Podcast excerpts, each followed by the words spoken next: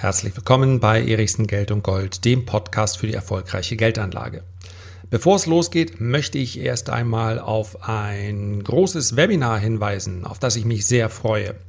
Live wird es sein und zwar am Donnerstag, 30. April, das ist der kommende Donnerstag um 18 Uhr. Gemeinsam mit meinem Kollegen Armin Brack werden wir auf Themen schauen wie Wasserstoff, Cannabis, auf Ölaktien, wir werden auf Gold eingehen und selbstverständlich auf eure Fragen. In etwa eine Stunde wird das Ganze dauern. Live, wie gesagt, absolut kostenlos und wer Lust hat, dabei zu sein. Beim letzten Mal waren wir fast 4000 Teilnehmer der kann sich dafür eintragen. Und zwar hier unter diesem Podcast, also in der Beschreibung des Podcasts http Doppelpunkt Backslash Backslash Webinar.lars-erichsen.de. Also, das geht hier unter dem Podcast. Ganz einfach, wer den Link nicht findet, der kann sich auch das gestrige Erichsen-Video auf dem YouTube-Kanal Erichsen Geld und Gold anschauen. Auch unter dem Video findet sich der Link zu diesem Webinar. Und jetzt sprechen wir über eine absolute Hedgefonds-Legende, nämlich Paul Singer. Paul Singer ist ein Hedgefondsmanager genauso, wie man ihn sich vorstellt. Sehr streitbar, sehr erfolgreich und mit Methoden, die ja, den einen oder anderen dann doch etwas zum Nachdenken bringen. Nichtsdestotrotz ist es ganz interessant, was er aktuell zu sagen hat. Und ich möchte in diesem Podcast auch auf seine Positionen eingehen, die er im Hedgefonds derzeit hält. Also, legen wir los. So, ich habe hier in den letzten Monaten und wenn wir die YouTube-Videos dazu nehmen, in den letzten Jahren schon häufiger gesprochen über jemanden wie Ray Dalio. Der hat Bridgewater Associates gegründet, ist ein großer Hedgefonds gewesen, ganz sicherlich auch mit aggressiven Methoden, gerade am Anfang beim Aufbau. Vielleicht geht es ja auch gar nicht anders in der Branche. Aber heute kommt er eher wie so ein professoraler Freund, zumindest wie ein Dozent daher, der uns etwas über Wirtschaftszyklen sagt, der uns etwas über generelle Prinzipien im Leben sagt, also Erfolgsprinzipien, wie man die Dinge in der Geldanlage betrachten kann, worauf man achten sollte, Diversifikation, äh, nicht zu starke Korrelation der Anlageklassen untereinander und, und, und. Das alles wirkt nicht so richtig aggressiv. Eigentlich würde man sich, wenn er da so sitzt mit seiner Strickjacke, da käme mir jetzt nicht unbedingt auf die Idee, dass er ein Hedgefondsmanager ist. Wenn man Paul Singer hingegen hört oder etwas von ihm liest, dann erfüllt das eigentlich eins zu eins das Klischee, ja, das Vorurteil, das Bild eines Hedgefondsmanagers. Paul Singer ist berühmt berüchtigt geworden und zwar dafür, dass er ausfallgefährdete Anleihen aus Argentinien gekauft hat. Sogenannte Distressed Debt, also Schulden, die massiv unter Wasser geraten sind. Schulden, bei denen man davon ausgehen kann, die werden nicht wieder zurückgezahlt. Das ist ein Schicksal, was Argentinien schon lange, lange, ja, wenn man an dieses Musical Evita denkt, ähm, dann, dann hat sich seitdem so viel ehrlicherweise in Argentinien nicht getan. Ja, mal ist die Regierung korrupter, mal ist sie ähm, hat sie größere Probleme, mal kleinere Probleme, aber so oder so ist es ein Geflecht und es scheint nahezu unmöglich zu sein, dieses Geflecht auseinanderzuhalten. Das heißt also, argentinische Anleihen sind nicht erst seit neuestem unter Wasser, sondern schon seit vielen, vielen Jahren. Und genau das hat Paul Singer sich zu eigen gemacht und hat diese Anleihen zu einem Bruchteil des Nennwertes gekauft. Das heißt also, wenn du heute eine deutsche Staatsanleihe kaufst, dann hat die in der Regel einen Nennwert je nach Stückelung von 100. So, und da eine deutsche Staatsanleihe so gut wie gar nicht ausfallgefährdet ist, das heißt, du kannst dir da ziemlich sicher sein, dass du auch mindestens 100% deines Nennwertes wiederbekommst, handelt sie auch nie unter 100. Je nachdem, wie die Zinserwartungen sind und, und, und, handelt sie darüber. Bei einer argentinischen Staatsanleihe, über die wir die hier sprechen, hat Paul Singer diese Anleihen teilweise im einstelligen Bereich gekauft. Das heißt also, wenn er eine argentinische Staatsanleihe, ja, jetzt mal grob, einfach nur ein Beispiel, zu 5 Dollar kauft und die hat einen Nennwert von 100 Dollar, ja, es gibt sowohl Anleihen von, die in der Heimatwährung, also in argentinischen Peso aufgelegt werden oder auch in Dollar, dann hat er natürlich theoretisch die Chance, dass wenn in Argentinien sich alles wieder zum Guten wendet, er die Anleihe für 5 Dollar kauft und am Ende, wenn die Laufzeit durch ist, dann erhält er 100 Dollar. Mega Geschäft. Aber dieser Preis von 5 Dollar, der deutet darauf hin, dass es da eigentlich gar kein Geschäft mehr gibt. Das heißt also, die Wahrscheinlichkeit, dass Argentinien seine Schulden zurückbezahlen kann am Ende der Laufzeit, ist so gering, dass der Markt sagt, nee, die sind praktisch wertlos, diese Anleihen. Paul Singer hat aber nicht gewartet, was der Markt nun machen wird, sondern er hat seine Forderungen durchgesetzt. Das heißt, es gibt zahlreiche Berichte darüber, dass Paul Singer, nachdem er diese Anleihen gekauft hat, Botschaftsgebäude, Museumsbestände, Regierungsjets und, und, und nach amerikanischem Recht vorübergehend hat pfänden lassen, bis hin dazu, dass er Staatskonten hat sperren lassen. Weil ein Gericht aus seiner Sicht erstmal darüber entscheiden muss, ob Argentinien überhaupt versucht, seine Anleihen zurückzuzahlen. Also darf ein Land weiterhin ein Museum betreiben, weiterhin einen Jet fliegen lassen, weiterhin ein Segelschulschiff der argentinischen Marine in äh, Ghana segeln lassen. Ja, der Dreimaster Libertad, der hat dadurch eine, eine Berühmtheit erlangt. Darf das ein Land alles machen? Oder müssen sie erst ihre Schulden bezahlen und dürfen dann ein Museum betreiben und, und, und? So, und darüber gab es Gerichtsverfahren und im Jahr 2016 hat sich dann Argentinien, nachdem das anfangs wie ein absolut aussichtsloses Unterfangen, also Paul Singer gegen Argentinien aussah, musste dann tatsächlich Argentinien sich auf einen Vergleich einlassen, weil natürlich klar wurde im Verlauf dieses, dieser Verhandlung, wenn es dazu käme, dass ein Land für sich ganz autark und ganz individuell entscheiden könnte, nee, nee, nee, nee, nee. Erst betreiben wir das alles und dann zahlen wir die Schulden zurück. Dann heißt das natürlich im Umkehrschluss, dass praktisch kein Land dieser Größenordnung mehr, also in diesem, in diesem Zustand der Gefährdung, hätte je wieder eine Staatsanleihe ausgeben können. Denn die wären ja per se sofort wertlos geworden. Und das musste Argentinien im Laufe dieser Verhandlungen einsehen. Das ist schlicht und einfach etwas, was es vorher noch nie gab. So, und last but not least hat sich dann Argentinien mit Singer und eine ganze Reihe anderer Investoren, die auch auf diesen Deal eingegangen sind, ja, im Laufe dieses Prozesses sind dann die Anleihen langsam gestiegen, weil die gemerkt haben, ja, hoppsala, da ist jemand, der geht gegen Argentinien vor. Das hätten wir uns auch nicht gedacht. Da springen wir mal mit auf. Argentinien hat sich auf eine Zahlung von insgesamt 4,65 Milliarden Dollar dann mit Singer geeinigt und man geht davon aus, dass zumindest für Paul Singer das ein ganz hervorragendes Geschäft war. Das heißt, Paul Singer hat einen Weg beschrieben, den es vorher noch gar nicht gab. Und jetzt kann letztendlich jeder selbst entscheiden, ist das irgendwo gerecht? Es ist ja ein Gericht, welches darüber entschieden hat. Ja, dazu kam es zum Vergleich oder geht das zu weit?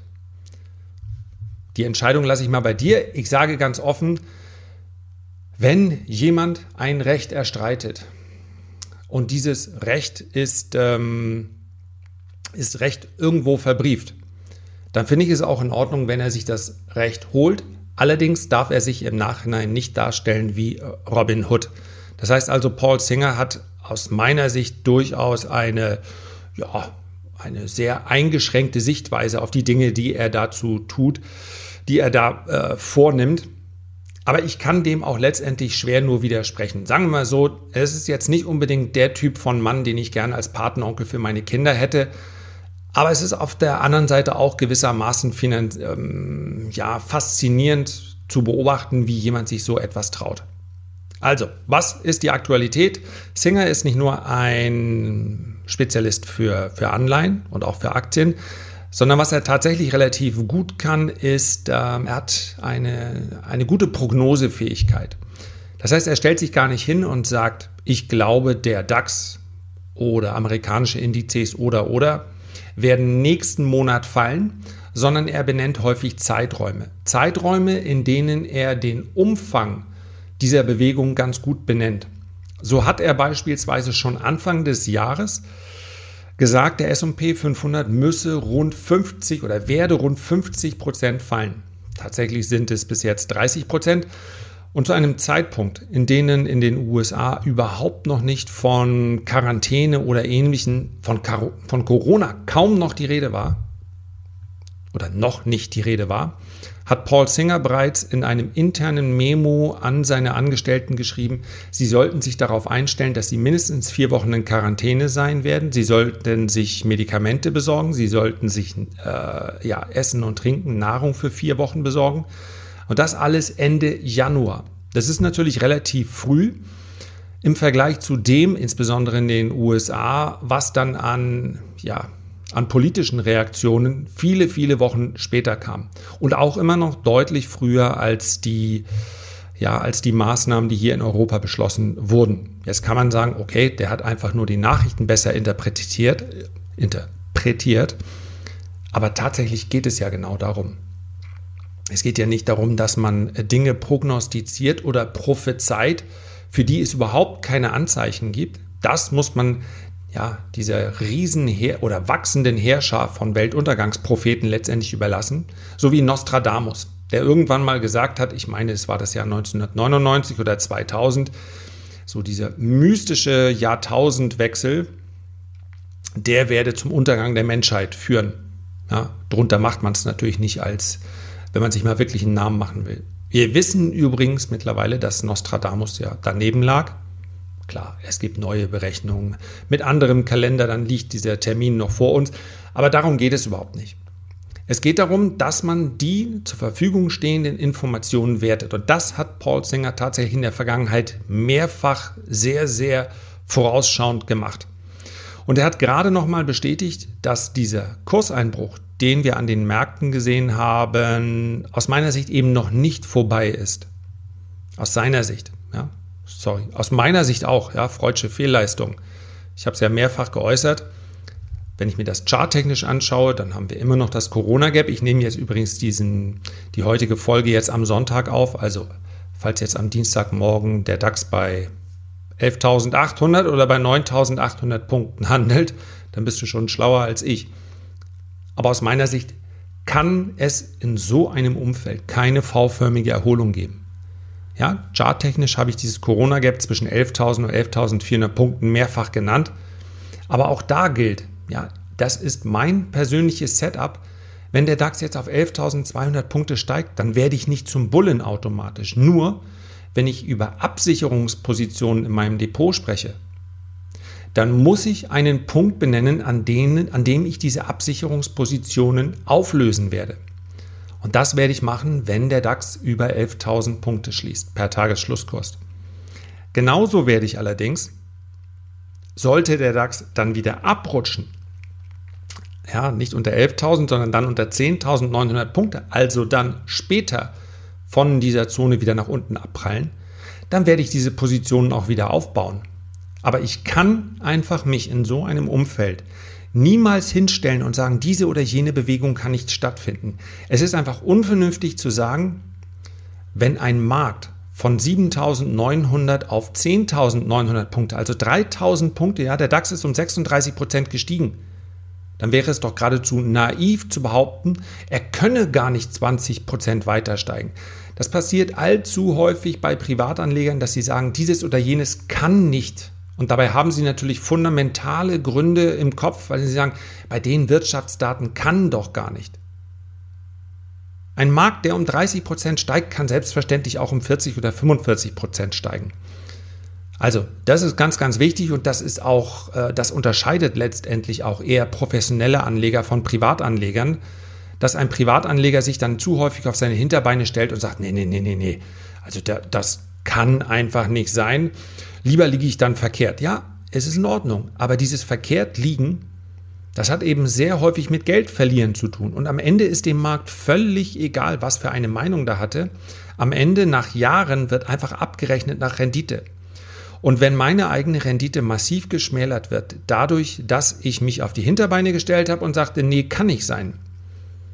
Ja, wenn es mich glücklicher macht, ist es in Ordnung. Aber unter dem Strich betreibe ich das alles, die ganze Geldanlage, um eine Rendite zu erwirtschaften. Auch natürlich, weil mich die Materie interessiert, weil ich eine Leidenschaft für die, für die Börse entwickelt habe. Aber am Ende ziehe ich schon immer den Strich drunter und sage, okay, das und das ist dabei rausgekommen.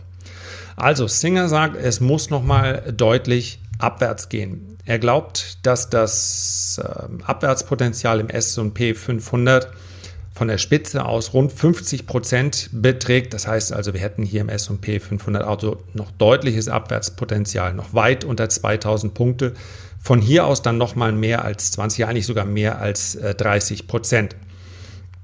Und ich möchte aber abschließend auch noch ganz darauf hinweisen, ganz kurz, ja, dass ähm, in seinem Hedgefonds vom Elliott, ja, so heißt er, dass der dass da durchaus auch ein paar Positionen sind, an dann, anhand derer man erkennen kann, dass Singer durchaus mit dem Timing in einigen Bereichen richtig liegt, in anderen Bereichen aber sich dann darauf zumindest scheinbar nicht einstellt. Und da werde ich gleich noch was zu sagen, was dann häufig die, die, ähm, dass die Vorgehensweise solcher Hedgefonds ist. Also, wenn man sich die aktuell drei größten Aktienpositionen von Paul Singer ansehen würde, und das können wir ganz kurz machen. Ja, das ist zum einen die Howmade Aerospace. Das ist ein Unternehmen, ja, es geht um die Verarbeitung von ähm, Leichtmetalltechnologie, technische Planung, Veredelung, Produktion von Leichtmetallen und so weiter. Ja, Legierung aus Aluminium, Titan, ein Industriewert. Deutlich unter Druck. Da ist ähm, Singer weit, tief im Minus mit dieser Position. Eine weitere Position, zweitgrößte Position im Portfolio, ja, fast 7%, ist Dell. Technologiekonzern, Computer, Speichersystem, hast du ganz sicherlich schon mal gehört.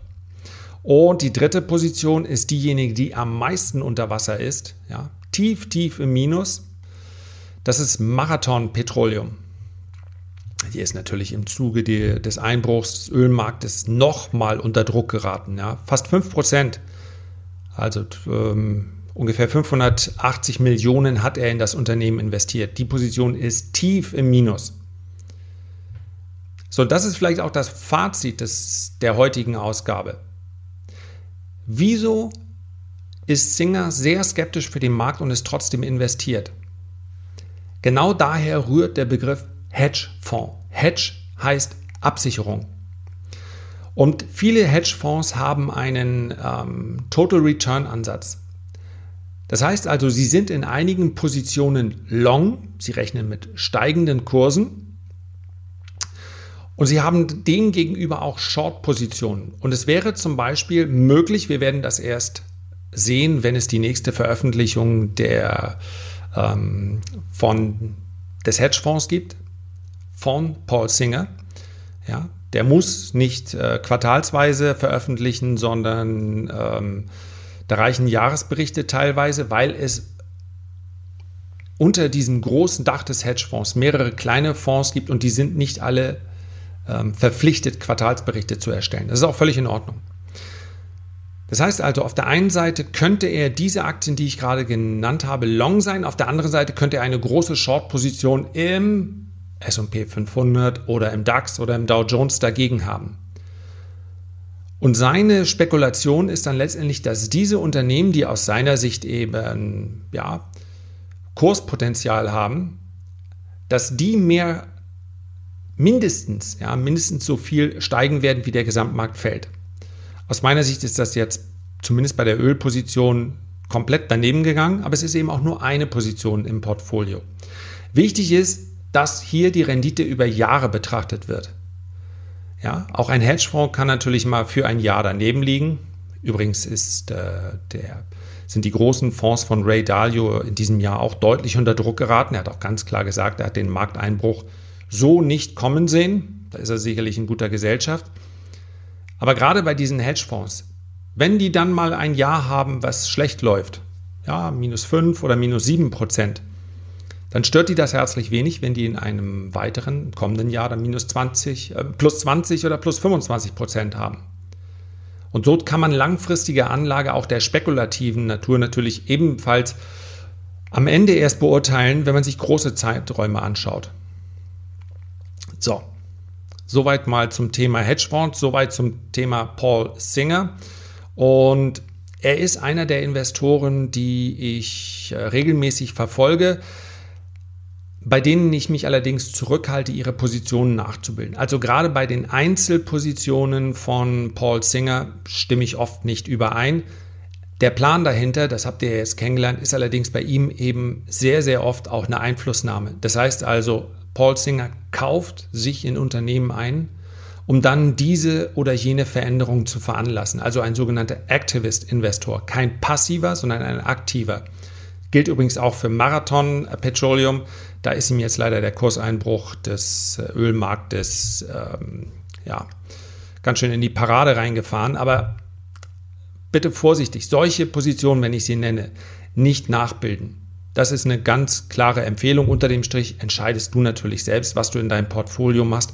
Aber das sind häufig ganz andere, ja, ganz andere Herangehensweisen und das sind gelegentlich auch mal alles oder nichts Spekulationen.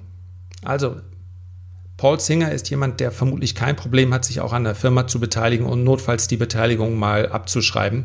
Wenn man dafür mit anderen Beteiligungen Vielfaches verdient, dann geht das.